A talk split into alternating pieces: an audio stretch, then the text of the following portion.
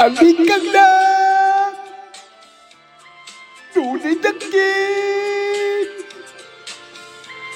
Xỉu ối tất nhiên Ô cô